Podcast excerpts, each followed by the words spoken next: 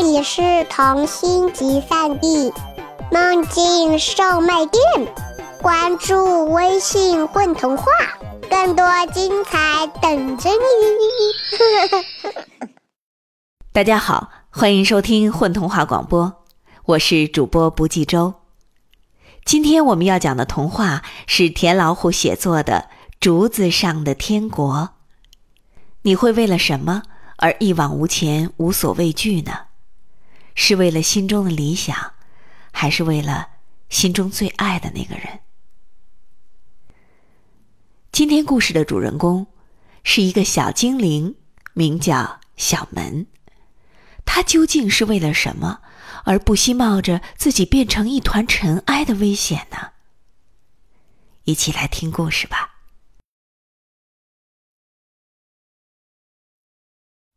竹子上的天国，在廊下赶路的小精灵，长得像杨树的棉絮球一样。他们背着细小的包袱，左右张望，徜徉在阳光充足的廊檐。头上包着白色的小头巾，朝西边的森林飞去。眼前出现一座巨大的白毛山，他们其中的一个叫小门的精灵说：“正午的阳光是在白毛山上，风和日丽时去寻找白毛山上幸福的水井。”就能在井水中找到幸福的影子。小门在背诵《精灵魔法金手指》这本书上的片段。小门是个魔法初级的小精灵，他停下来雀跃不已。眼前不就是魔法书上说的白毛山吗？此刻风清日朗，正是书上讲的寻找幸福影子的好时机。小门连忙计划着在白毛山附近寻找那口井。嗯哼，据说寻找到幸福影子的精灵就能增加魔法指数。小精灵小门背着自己的小包袱，开始在白毛山上四处游荡。他左看看，右瞧瞧，抽动着自己粉蓝色的小鼻子，想嗅出幸福的味道来。白毛山上洋溢着幸福的味道，那是什么味道呢？混合了奶味儿和小鱼干的味道，混合了白日的慵懒和夜晚的敏捷，那是勇敢和敏锐的味道。带着舒缓的呼噜声，小门在白毛山上深一脚浅一脚地走着。原来白毛山的尽头还有一座白毛山啊！另一座白毛山，小小的，背脊高耸，小山丘上有两个深邃的洞，深不见底，幽蓝幽蓝。那不就是，那不就是魔法书上写着的能照见幸福的深井吗？小门以为他看到了魔法书上说的那口井，当然，小门是认错了，那是猫妈妈的小宝贝。小宝贝刚刚睁开婴儿蓝的眼睛，漂亮的瞳孔像深不可测的井。精灵小门就站在猫宝贝的眼睛旁，他傻乎乎的把猫宝贝的眼眸当成井了。精灵小门飞起来，企图照见幸福，可是深井里什么都没有，只是深深的，好像总也见不到底似的。小精灵其实并不知道，那不是一座白毛山，而是一只白猫妈妈。此刻，白猫妈妈。正把自己的小宝贝带到廊檐下晒太阳呢。小家伙已经出生四周多了，可还是睁不开眼睛。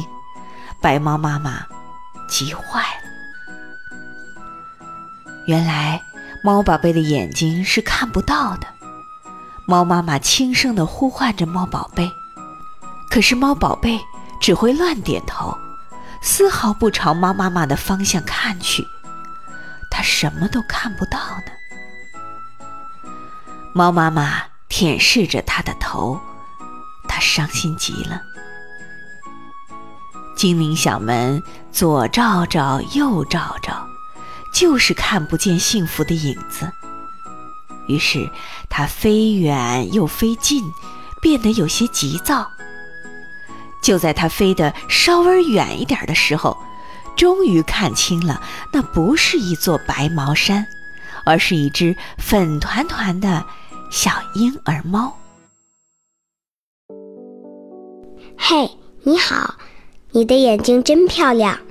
精灵小门俯冲下去，对婴儿猫说：“你是谁家精灵？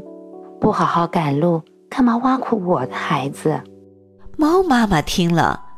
伤心地说：“我是小兰家的精灵，住在布谷鸟的巢穴上面。我没有挖苦它。猫妈妈，我真的觉得那很好看。”小门诚实的回答：“可是它什么都看不见呢。它是只盲猫，说白了就是瞎子，做不到一只老鼠，早晚会活活饿死的。”猫妈妈抹着眼泪说。啊，怎么会这样？猫妈妈，让我来帮助它吧。说这话的时候，小门都不知道自己该怎么做。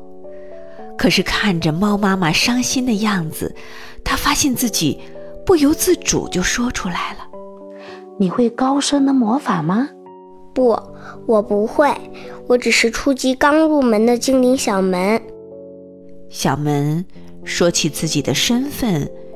支支吾吾的，小门也想一下子变成厉害的魔法师啊！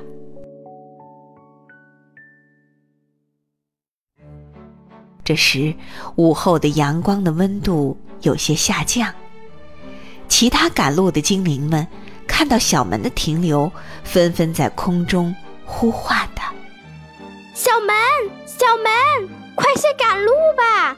布谷鸟会在第三声鸣啼后去森林助学。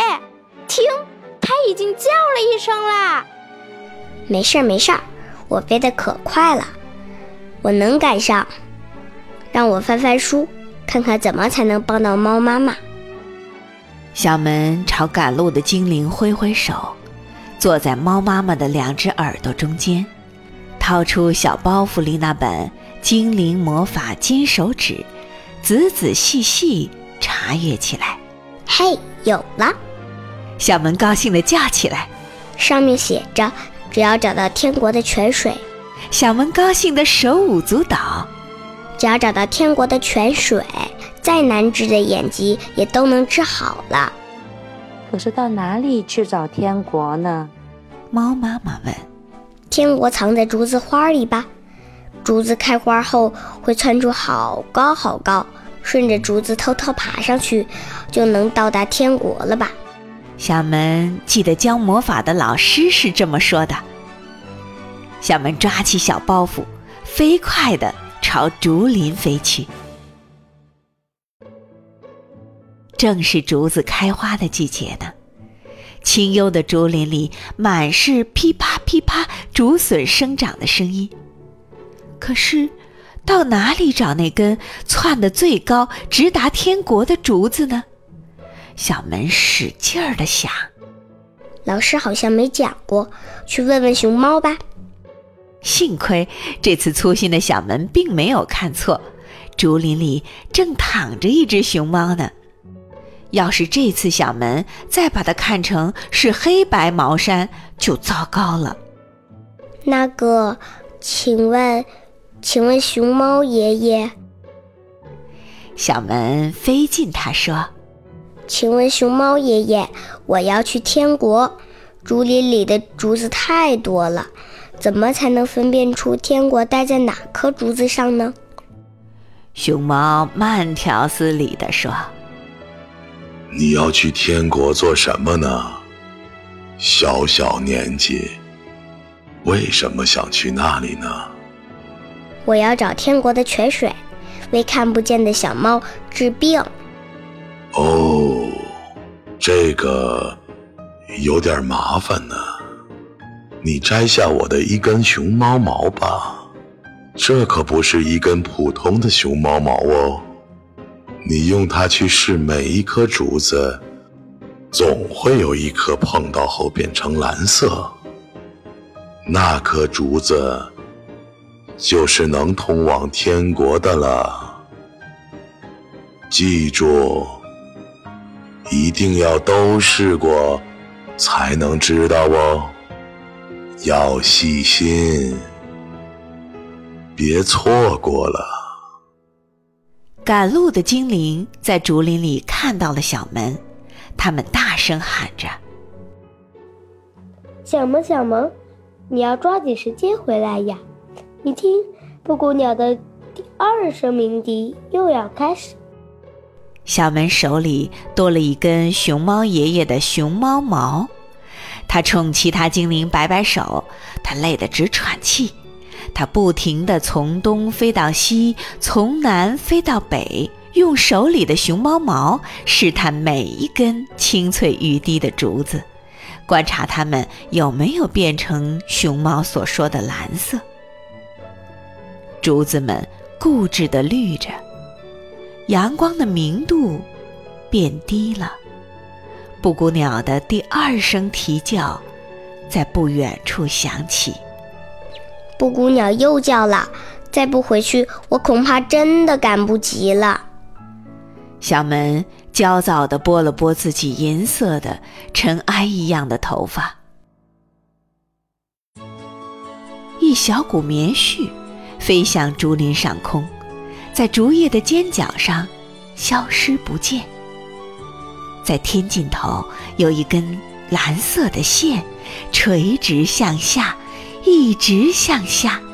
小门擦亮了眼睛，这不是一条蓝色的线啊！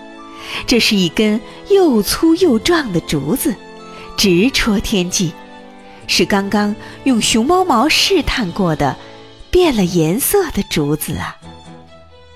它看上去太像一线垂下的天空了。小门急忙朝蓝色的竹子飞去，天国之竹终于飞到蓝色的竹子旁了。小门轻轻抚摸它，它看上去就像是蓝色的光的折射，唯有摸上去，才感受到竹子的光滑。小门顺着竹子往上爬，竹子好高啊，高的似乎能把天顶破了。不知爬了多久，小门。终于到了天国，这里白茫茫一片，小门到处寻找泉水。仔细听，叮咚，叮咚，泉水就在脚下呢。口渴了一天的小门忍不住先喝了一大口，嗯，真甜。可是我怎么才能带回去呢？现在想这个问题简直是太晚了。小门一直是个粗心的好孩子，这次也不例外。他好心帮小猫找治眼睛的泉水，却忘记了带瓶子。时间在一分分过去，眼看天就要黑了。带他爬上来的那棵竹子。开始变色，等它不再冒蓝光的时候，等它又变成一颗绿色的普通的竹子的时候，小门大概就回不去了。小门咬了咬嘴唇，他想起小时候，妈妈为了赶路，把身体浸湿，一下子从悬崖坠到了河谷里。妈妈说。精灵的身体呀，是可以积存水分的，还可以利用水分坠落，只要及时晒干身上的水就好了。于是，小门把自己的身体泡进泉水中，吸得饱饱的。小门的身体真的很像棉絮，它吸进了很多很多的泉水。吸完泉水的小门很重很重。他抓住蓝竹子，一下子就坠到了地上。好沉呀，身体变得好沉好沉，小门不得不用尽力气才能飞行。他必须要在天黑之前飞回到猫妈妈的身边。此刻，猫妈妈正焦急地等待着。它身边的小猫，张着漂亮的大眼睛，却看不见这个世界。怎么飞呢？小门扑腾了两下，发现自己不会飞了。小萌，小萌，你在干什么呀？你听，布谷鸟的第三声鸣笛马上就要开始了。竹林里，阳光的颜色掺进了橘灰，阳光不再那么温暖。最后一批精灵背着小小的包袱，纷纷飞过小门的身旁。喂！帮帮我，我飞不动了！小门朝同伴们大声喊。精灵们飞到小门身边，托起它，送我去老房子的门廊下面，那里有猫妈妈在等我。小门焦急地说：“小门，你到底在干什么啊？布谷鸟的第三声啼鸣已经开始。”如果不在天黑前离开这里，我们就会变成真正的棉絮，就是普普通通不会魔法的棉絮啊，会随风飘零的呀。伙伴们提醒小门，小门不在乎，坚决地说：“只要把我放到老房子的门廊下面就好。”精灵们带着小门来到门廊下，就急匆匆地飞走了。天已擦黑，门口的白猫跑过来，关切地看着这颗含水的尘埃精灵。小门用尽力气，飞到小婴儿猫的眼眸前，用力拧动自己的身子。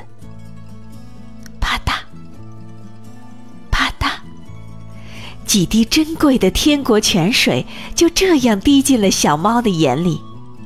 过了一会儿，小猫发出了懵懂的声音：“妈妈，我看到了，我看到了。”小猫黑暗里的眼睛第一次看的是含着橘色的日暮的光，它看见了，它真的看见了。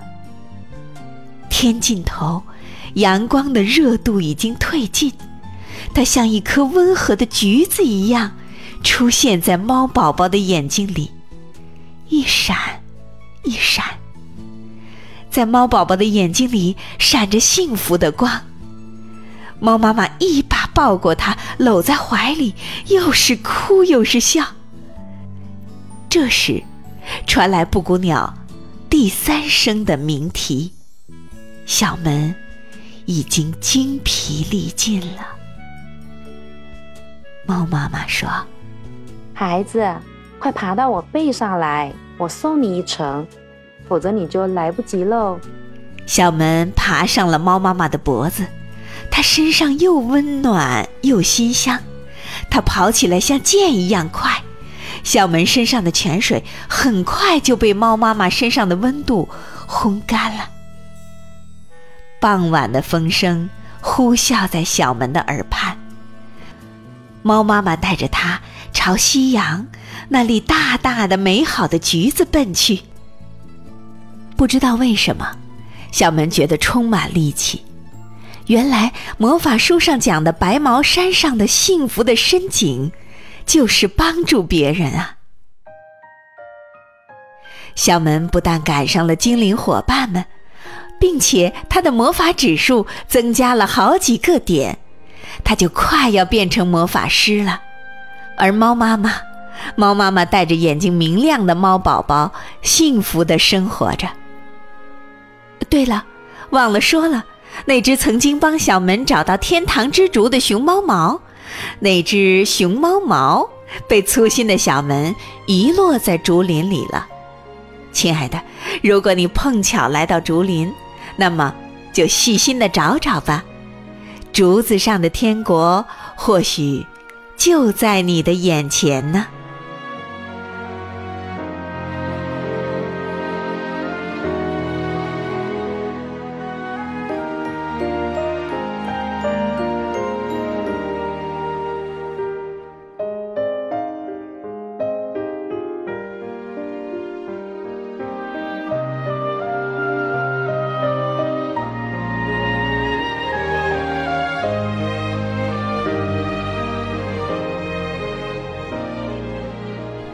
家好，我是美滋儿，我是故事里的精灵小门。